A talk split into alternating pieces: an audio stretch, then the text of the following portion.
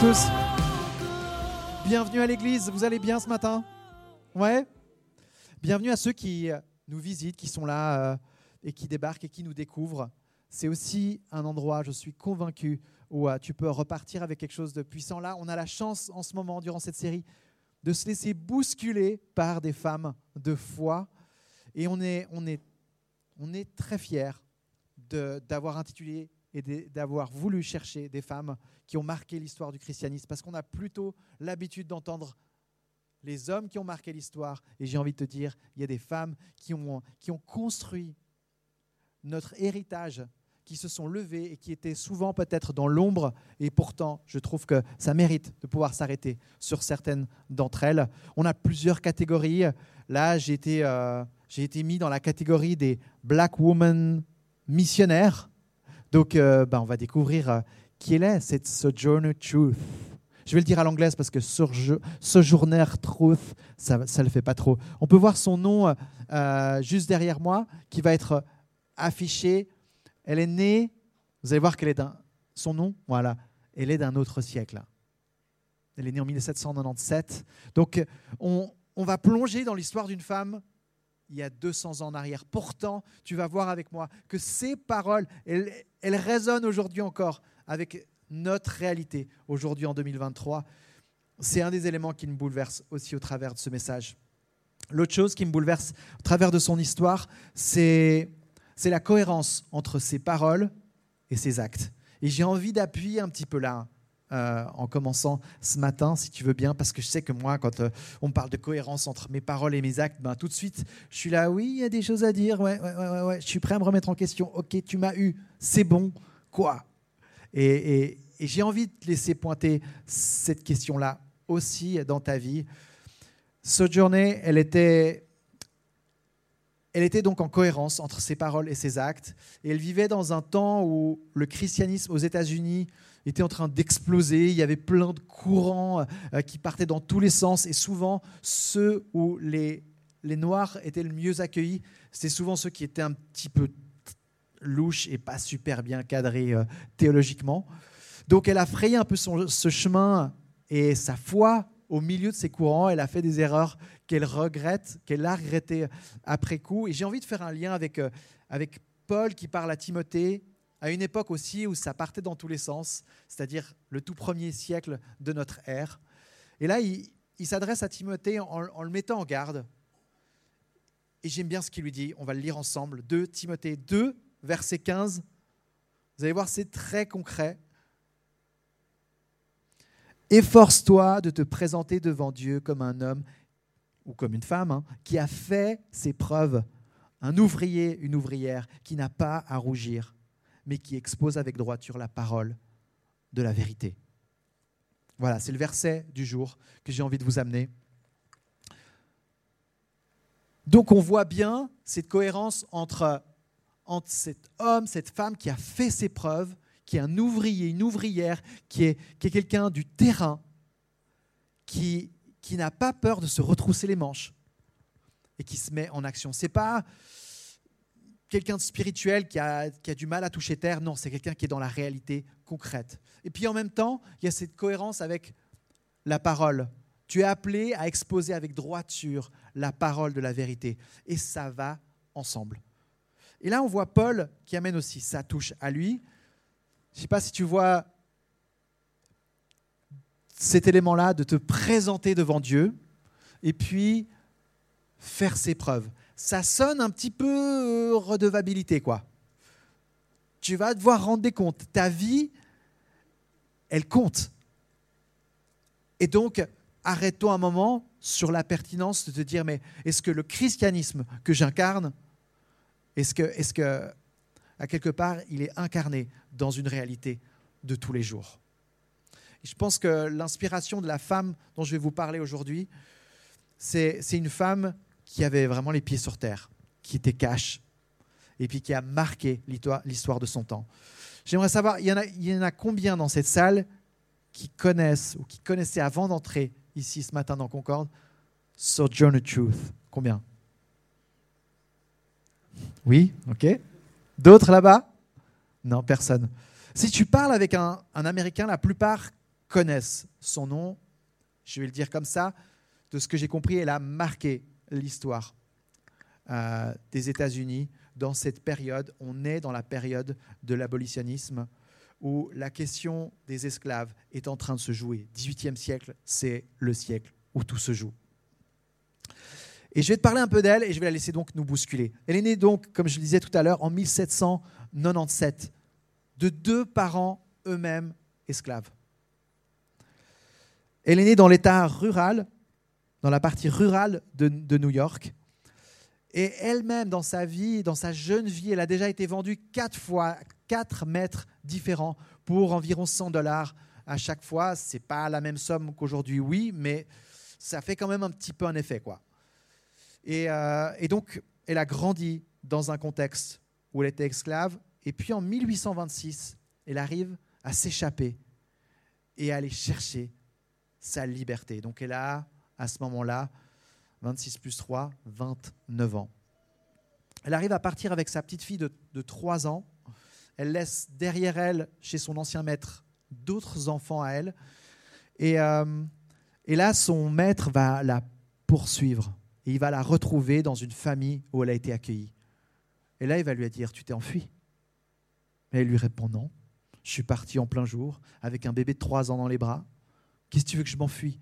Non, je suis parti parce que c'était ce qu'on avait négocié ensemble. Il faut savoir qu'en 1827, il y avait une loi qui avait été annoncée bien des années en avance dans l'État de New York qui interdisait l'esclavage dans cet État-là. On est donc dans la partie du nord des États-Unis.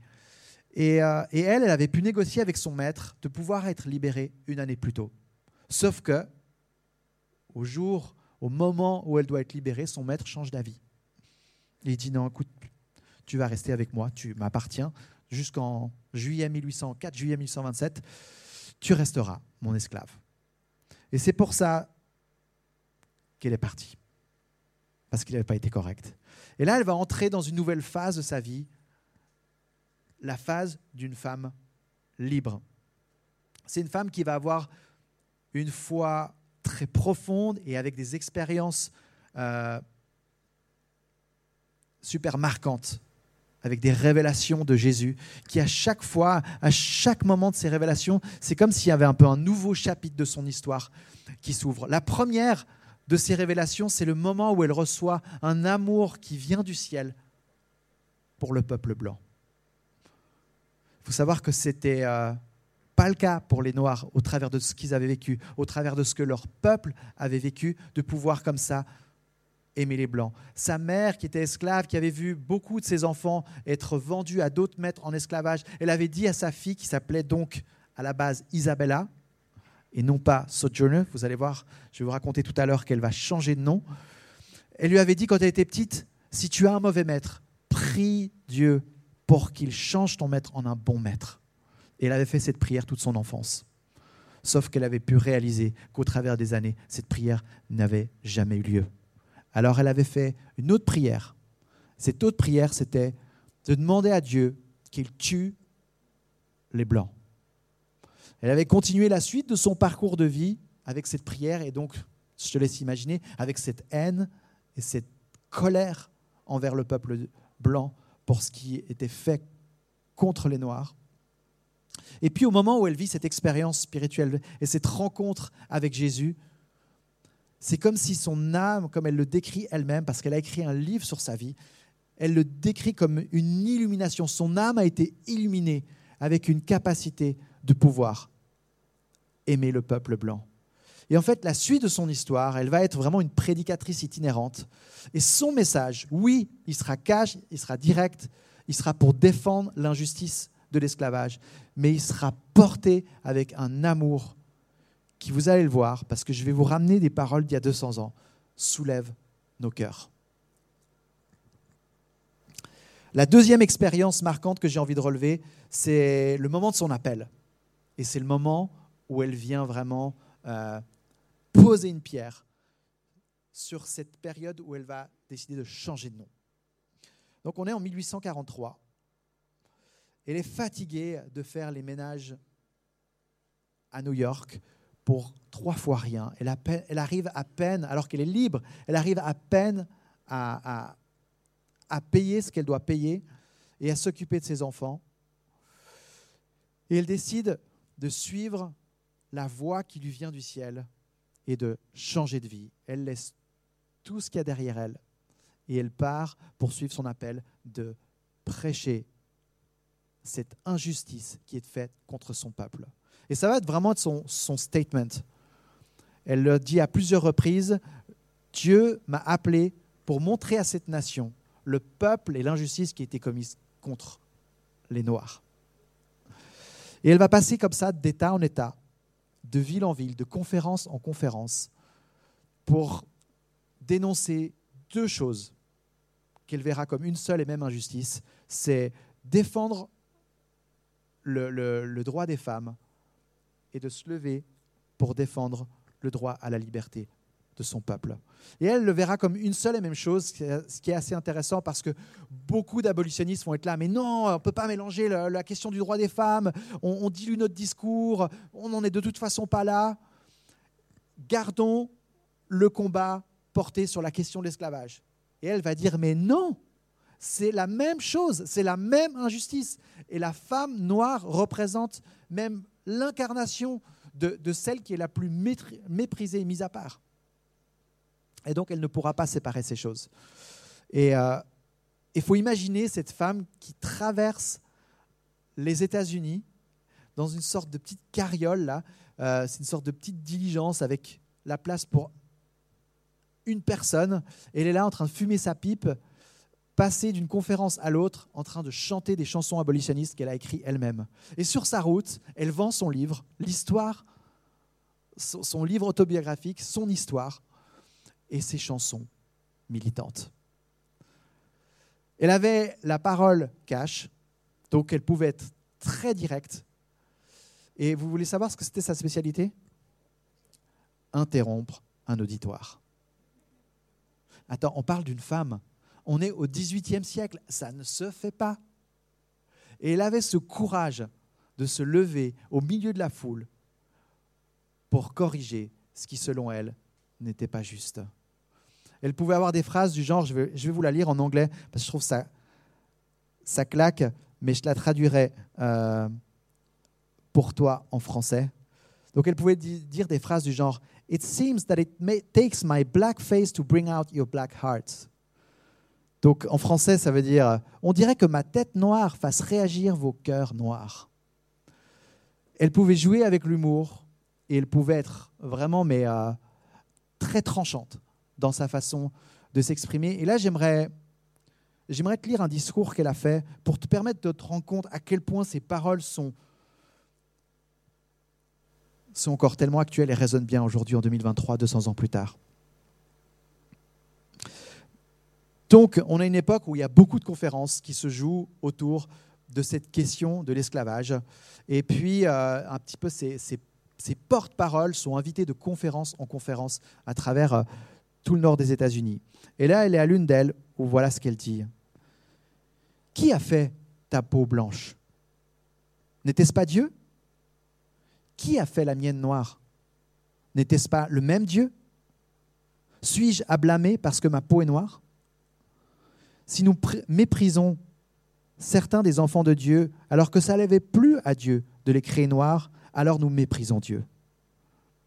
Ceux qui vous ont enseigné auraient dû vous le dire, et ainsi déraciner le plus grand péché de préjugés de couleur. Les enseignants de l'école du dimanche savent que le préjugé est un péché. Pourtant, ils n'enseignent pas les enfants que c'est mauvais. Lorsque les enseignants retiennent des préjugés en eux-mêmes, en eux-mêmes, ils ne peuvent pas s'attendre à ce que Dieu les bénisse, ni leurs enfants. Jésus est mort pour sauver les noirs comme les blancs. Et au ciel, les noirs et les blancs sont un dans l'amour de Jésus. On ne prend pas le péché avec nous au ciel. Donc si les blancs vont au ciel, ils y vont sans leurs préjugés contre la couleur. Maintenant, les enfants, souvenez-vous de ce que Sojourner Truth vous a dit et débarrassez-vous des préjugés et apprenez à aimer les enfants de couleur pour que vous puissiez tous être des enfants de votre Père qui est dans le ciel.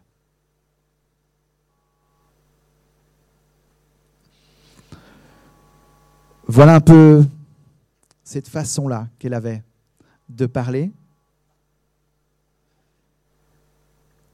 Elle était opposée à la solution de la violence pour mettre un terme à l'esclavage. Et il y avait tout un camp qui était convaincu qu'à un moment donné, il faudrait la guerre. Et lorsque la guerre a, éclaté, alors elle a dit, bah, si c'est ça qu'il faut pour amener la liberté à mon peuple, alors allons-y. Et elle a commencé à recruter des hommes noirs pour se lever en tant que soldats et rejoindre les rangs. Et elle leur disait, c'est notre combat, c'est notre combat pour aller chercher notre liberté. Elle a eu l'occasion à la fin de sa vie de rencontrer le président Abraham Lincoln, où elle a pu lui remercier pour son courage. Et, euh, dans son livre, elle rapporte aussi quelques-unes de ses paroles échangées. C'est, c'est hyper émouvant de voir jusqu'où elle, elle a été prête d'aller pour défendre ce qu'elle était convaincue d'être comme une injustice. Et pour elle, l'évangile incarnait le droit à la liberté de son peuple. Alors qu'elle côtoyait sur sa, route des hommes d'église, toute une frange de la population qui se disait chrétien et en même temps qui pouvait valider une telle injustice.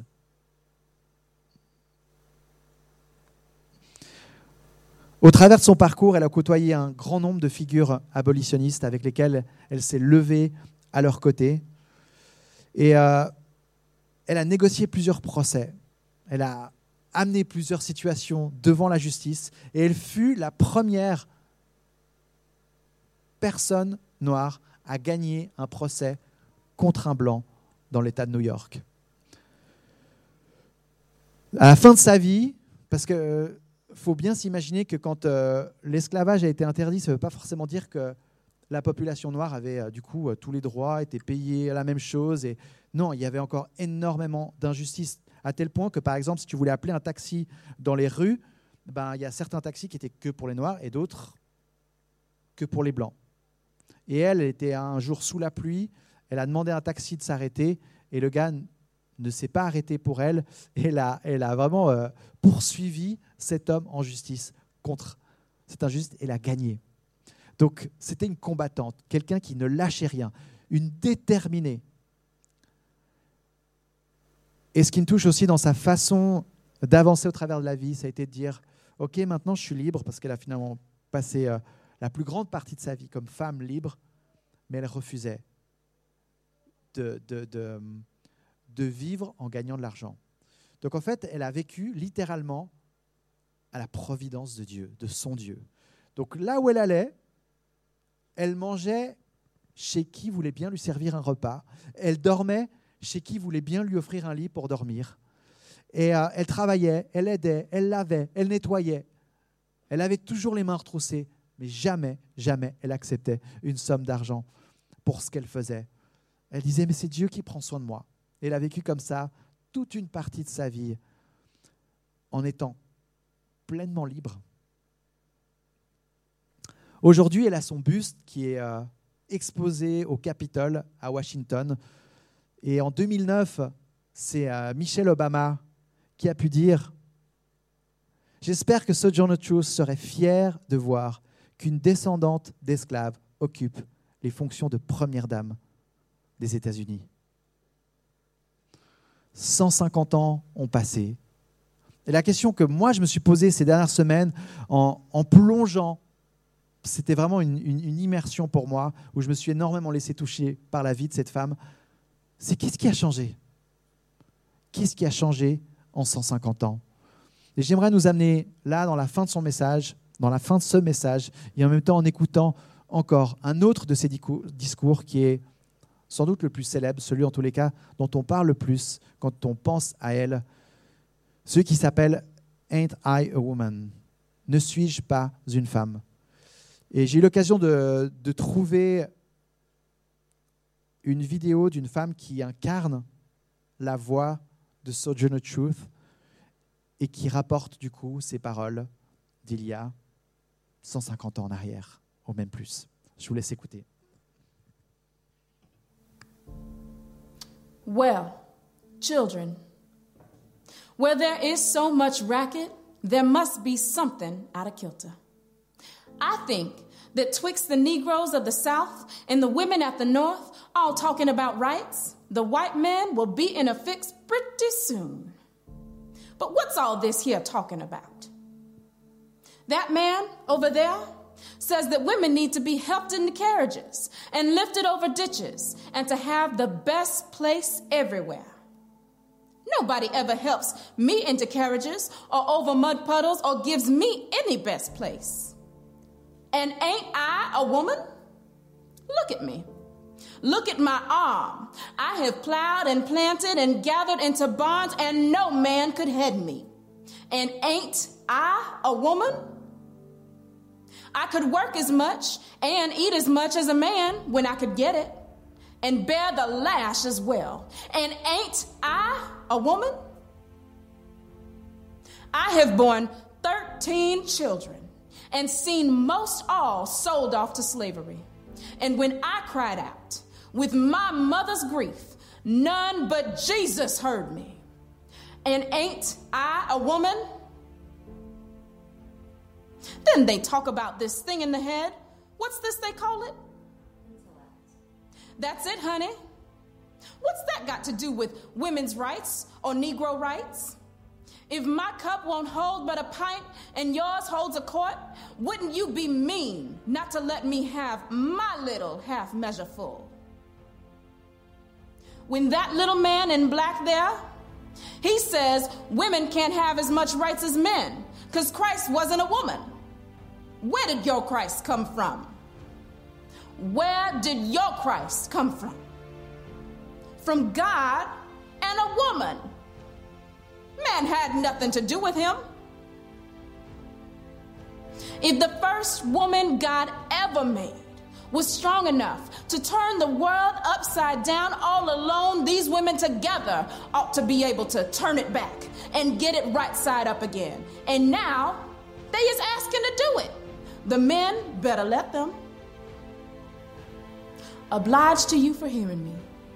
And now, old sojourner ain't got nothing more to say.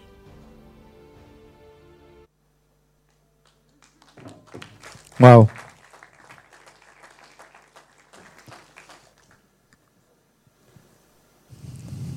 Cette femme avait reçu un don, celui de parler, alors qu'elle ne savait ni lire ni écrire. Et elle a foncé dans l'appel que Dieu avait mis sur sa vie. À tel point, comme je le disais tout à l'heure, elle a changé de nom. Donc, euh, elle n'est pas née avec ce nom-là, de Sojourner Truth. Elle a choisi son nom et, et apparemment, euh, les esclaves noirs, lorsqu'ils ils recevaient leur liberté, ils avaient l'habitude, pour beaucoup d'entre eux, de changer de nom. Parce que souvent, le nom qu'ils avaient reçu, c'était le nom de leur maître. Et là, elle a choisi ce nom Sojourner qui, qui, euh, qui fait référence à ce, à ce terme d'être un itinérant, un résident temporaire, donc quelqu'un qui, qui parcourt le pays et son nom de famille, Truth, où elle avait dit, mais moi je suis appelé à amener la vérité sur ce mensonge qui est celui de l'esclavage, qui a été justifié pendant tant d'années. Et le nom que je porte maintenant, c'est celui de Jésus, qui est la vérité.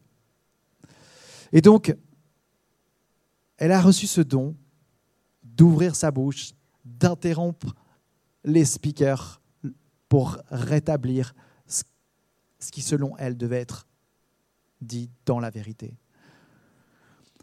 Et euh,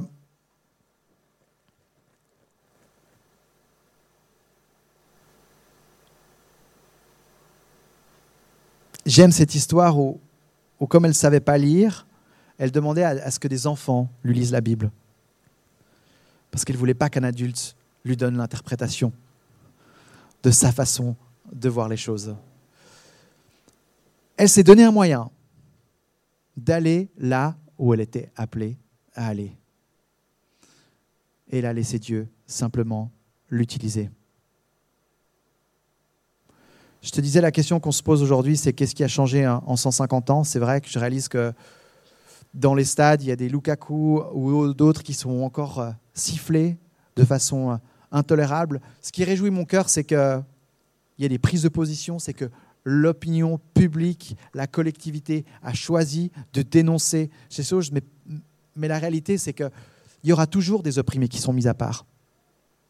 Tant que ce, vit, ce monde vit dans le péché, dans la déchéance, il y aura toujours des inégalités, il y aura toujours des gens à côté desquels on passe. Et on se retrouve peut-être nous-mêmes à être ceux qui méprisent. Je vous raconte une histoire. Rien que la semaine dernière, jeudi, vers 15h, je termine mon message, je suis, je suis remué avec cette question, Dieu, mais comment est-ce qu'on peut être des hommes et des femmes dans ce monde qui, qui sont sensibles à ces inégalités, à ces, injustices? Et je descends chercher mes enfants à l'école, j'arrive dans la cour de récré et je vois mon fils qui est, qui est avec ses copains et il y a un, un ado qui est là, qui est en train de discuter avec eux, ils se font une sorte de deal et hop, la partie de foot commence. Et, euh, là, je vois ce gars qui est un peu en train de, faire le malin, ce grand, et j'ai envie d'aller lui piquer le ballon à ce moment-là, tellement il m'énerve. Sauf que je ne comprends pas ce qui s'est mis en place. Donc je regarde, et puis le gars, il slalom entre, ses petits, il doit avoir 5 euh, ou 6 ans de plus. Et puis, euh, hop, il va marquer son goal, et, et il fait le malin, il fanfaronne. Et puis euh, là, il se dirige vers moi et il m'explique le contexte. Il me raconte qu'en fait, quand il est arrivé, bah, il y avait cette bande dans laquelle mon fils était. Et il y avait un de leurs copains qui venait pour jouer avec eux. Ils ont dit non, tu joues pas avec nous. Donc ils l'ont mis à part, ils l'ont exclu. Et lui, ça l'a tellement énervé qu'il a dit, il a fait un deal avec cette petite bande et il leur a dit, vous savez quoi? On va faire un match, moi tout seul contre vous. Et si c'est moi qui mets le goal, eh ben vous devez faire la place pour votre copain pour l'inclure dans votre partie de foot. Et en fait, j'avais rien compris. C'est exactement euh, plus ou moins l'inverse. Mais ça m'a fait un tel choc. Parce que j'étais euh, un peu à fleur de peau, tu vois. Je venais de boucler ce message avec plein de questions dans la tête sur à quoi ressemble notre monde. Et en fait, je réalise, en descendant dans l'école de mon village, que, que c'est déjà dans une cour de récré que les premières injustices se passe parce qu'un gars est un peu différent. Ça va tellement vite. Et moi, je me pose aussi la question finalement, euh, quels sont nos blind spots? Parce que c'est facile de se retourner deux siècles après et de dire, ouais, ça, franchement, comment ça a pu être fait? J'arrive pas à comprendre. Mais quels, quels sont, nous, nos angles morts? Quelles sont les inégalités sur lesquelles finalement, peut-être on marche par-dessus tous les jours sans s'en rendre compte. Et on dit rien. Et là, j'étais euh, rempli. Donc euh, j'ai eu l'occasion d'avoir un temps à part avec mon fils euh, un peu plus tard. Et on a discuté pendant presque une demi-heure autour de cette question-là. Et à la fin, je disais, mais tu sais, Paul, je ne suis pas en train de te dire comment toi tu dois faire les choses. Je suis en train de parler à ton cœur. Pour que tu puisses savoir qu'est-ce qui est juste ou pas. Et je lui ai parlé un peu de l'histoire de cette, de cette femme dont je vous parle aujourd'hui, juste pour lui permettre de se rendre compte que finalement les frontières, elles sont pas si grandes et que les plus grands crimes commencent avec peut-être des petits rejets de cours de récréation. Mais ce qui me touche et qui me bouleverse dans l'histoire de cette Sojourner Truth, c'est que cette femme, elle était convaincue du contenu du message de l'Évangile. Et bien qu'elle a passé au travers plein de courants chrétiens qui partaient dans tous les sens, et bien qu'elle voyait des blancs hommes d'église incarner tel ou tel message et justifier tel ou tel acte derrière, elle savait que le message de Jésus défendait son peuple, c'est-à-dire défendait le droit du plus petit, du plus faible, de celui que la société a mis à l'écart. Et ça, c'est pas juste. Et moi, quand je me retrouve avec ce message-là de l'Évangile, forcément, je me, je me retrouve euh, bousculé. Je ne sais pas toi, parce que j'ai envie de dire, mais qu'est-ce que je peux faire? Et c'est ma prière ces derniers jours. Jésus, je nous emmène où avec ce message? Parfois, on se sent même envahi par les problèmes du monde. Alors ça commence où? Ce que je me suis dit, c'est que ça commence avec ce constat de pouvoir dire mais j'y arrive pas tout seul. J'y arrive pas, je peux pas sauver le monde. Ça fait 20 ans, depuis que je suis dans l'âge adulte, que je vois mon parcours, ma vie devant et que je dis mais je veux sauver le monde. Je veux aller aider mon prochain. Comment? Et je crois que c'est ces moments-là où on, laisse l'espace à Dieu pour venir nous rejoindre que notre prière, notre prière est la plus puissante. C'est-à-dire cette disponibilité et ce constat de dire mais je n'y arrive pas tout seul, j'ai besoin d'aide. Saint-Esprit, montre-moi quelle est ma part, quel est le tri à faire en telle ou telle injustice. Je ne peux pas porter le poids du monde sur mon dos, mais je peux me lever là et là, là où tu montres la direction. Et je me suis même dit, en pensant à l'histoire de la cour de récré que je t'ai racontée, est-ce que si j'avais pas ce message dans le cœur cette semaine, est-ce que je n'aurais pas rien dit? Est-ce que je n'aurais pas même passé à côté de l'occasion de pouvoir juste transmettre cette valeur de l'injustice à mon fils cette semaine? C'est bien possible. Alors, gardons ce message d'être des ouvriers et des ouvrières se tiennent devant notre Dieu et qui peuvent dire, mais j'ai fait de mon mieux. Je me suis levé là où j'étais appelé à me lever. Puis un autre élément qui me vient en tête, c'est, c'est d'être capable d'être reconnaissant pour les combats de ces héros qui, ont, qui se sont levés bien avant nous et qui nous ont offert le monde et les libertés qu'on a aujourd'hui. Et c'est vrai qu'en en pensant à, ces deux siècles, je me suis dit, mais qu'est-ce qui a changé D'un côté, euh, beaucoup, et d'un côté, on sent que les mêmes problèmes sont là ou pas loin. Et c'est peut-être une manière, ce mélange de, sentiments entre, entre qu'est-ce qui a changé, c'est peut-être une manière de se dire, waouh, merci pour ce qui a été fait et en même temps le combat continue à moi de prendre ma place.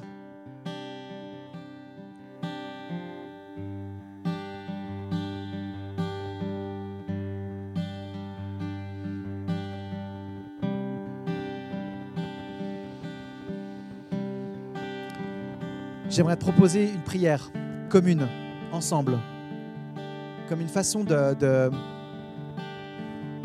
de laisser ce message nous offrir une sorte de, renouvellement dans la direction de, chacune de nos vies. Parce que je suis conscient que ce message, il s'applique absolument partout. Ça peut être euh, au travail, peut-être face à ton boss, et, où tu dis, mais là, j'ai quelque chose à dire. Ça peut être dans la façon dont, dont tu traites tes enfants, ça peut être dans ton couple, dans la façon de voir les femmes, dans la façon de prendre au sérieux ton appel. Il y a, il y a tellement qui se joue là. Et j'aimerais te proposer de, vivre cette prière comme un peu une sorte de parcours. Et, tout d'un coup, peut-être qu'il y a un, moment, tu te dis, mais là, c'est pour moi. Ok, je m'arrête et, là, j'ai quelque chose à vivre. Et puis, et puis, tu es libre de continuer la prière avec nous ou de t'arrêter à cet endroit-là où, où la prière t'a amené. Ça marche? On n'a peut-être pas l'habitude de faire ça de cette manière, mais je pense que c'est puissant de pouvoir aussi euh, se positionner et de se remettre devant notre Dieu ensemble.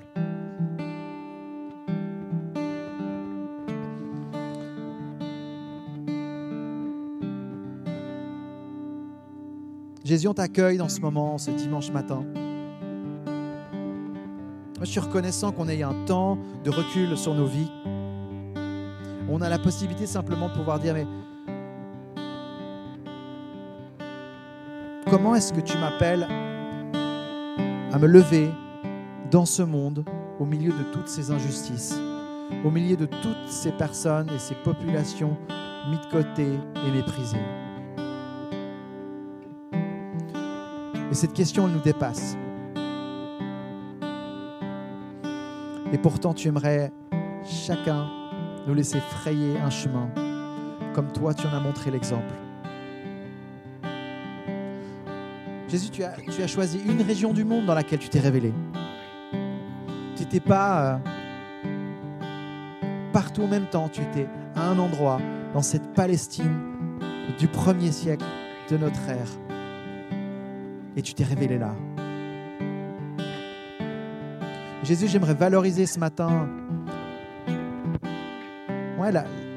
l'emplacement de chacun dans sa vie de tous les jours, dans son voisinage, dans sa famille, dans son travail, dans son lieu d'étude.